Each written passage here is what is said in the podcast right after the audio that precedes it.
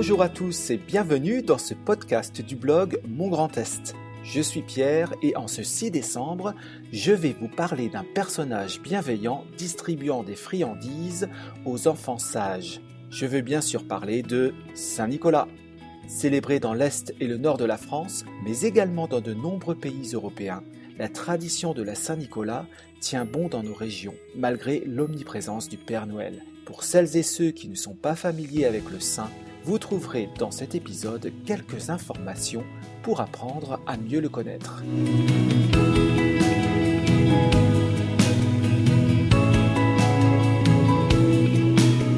Voici une question que l'on me pose souvent.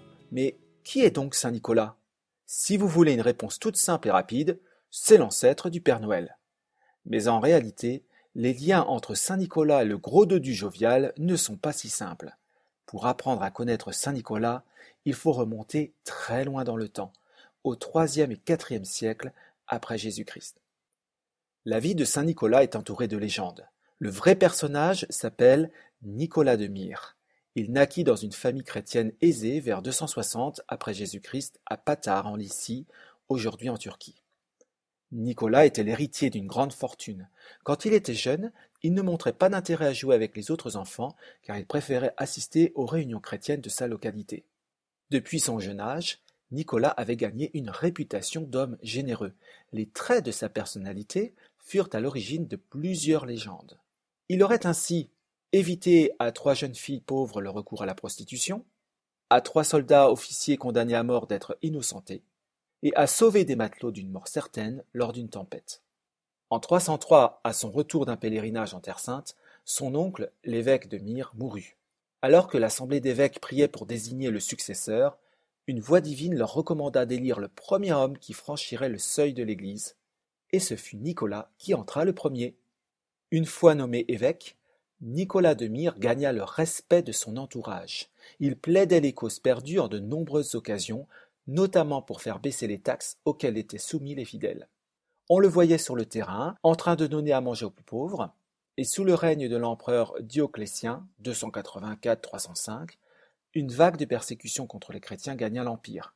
Saint Nicolas fut aussi soumis à des persécutions pour sa foi, et il mourut le 6 décembre 345 au grand âge de soixante-quinze ans dans la ville de Myre. L'image qu'on en a aujourd'hui ne ressemble certainement en rien au personnage de Nicolas de Myre. Dans la tradition lorraine, on représente Saint Nicolas comme un homme mince et élancé, portant une longue barbe blanche.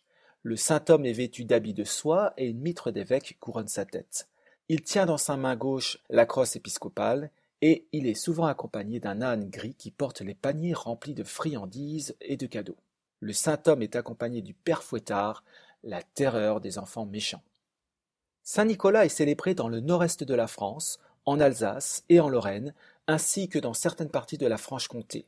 Dans le nord, la région des Hauts-de-France n'est pas en reste, particulièrement dans les départements limitrophes de la Belgique.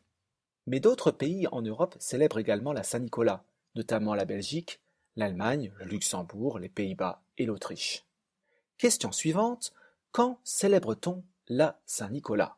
Les célébrations de la Saint-Nicolas ont généralement lieu le 6 décembre, date de la mort du saint. C'est l'occasion de grandes réjouissances, un peu comme si l'on fêtait Noël par anticipation. Des parades et des événements culturels ont lieu dans plusieurs villes du Nord et de l'Est. La plus célèbre de ces réjouissances est sans conteste la Saint-Nicolas à Nancy. Chaque année, elle attire des centaines de milliers de visiteurs. Au programme, une grande parade dans les rues du centre-ville et de nombreux événements. Le majestueux feu d'artifice, qui était lancé sur la place Stanislas, est annulé depuis 2015 et cette tradition semble être définitivement abandonnée. Saint Nicolas, c'est aussi le patron des enfants, des marins et des marchands, et, chose assez particulière, des avocats du barreau de Paris. Saint Nicolas est le protecteur de la Lorraine depuis la bataille de Nancy en 1477. Il est aussi le protecteur de la Russie. Pensez euh, à Nicolas II, le dernier tsar de Russie qui portait son nom. Il est également le saint patron de plusieurs villes, Amsterdam, Bari en Italie, Eupen en Belgique, Fribourg en Suisse, Houille dans les Yvelines près de Paris. Il est fêté lors d'une grande foire agricole à Évreux en Normandie.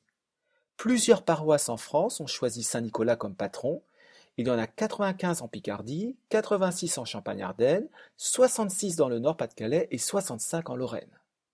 En néerlandais, Saint-Nicolas devient Sinterklaas, et notez la ressemblance hein, due à l'origine latine du nom. Lorsque des familles hollandaises émigrèrent aux États-Unis au XIXe siècle, elles emportèrent avec elles la tradition de Saint-Nicolas. Et progressivement, Saint-Nicolas, Sinterklaas devint Santa Claus, et en français, on a choisi de dissocier les deux personnages en le nommant le Père Noël, mais ça, c'est une autre histoire. Nous voici arrivés à la fin de ce podcast. J'espère que cet épisode vous a éclairé sur le personnage légendaire de Saint-Nicolas. Vous pouvez retrouver toutes ces infos sur le blog mon-grand-est.fr. Je vous dis à très bientôt pour un prochain épisode.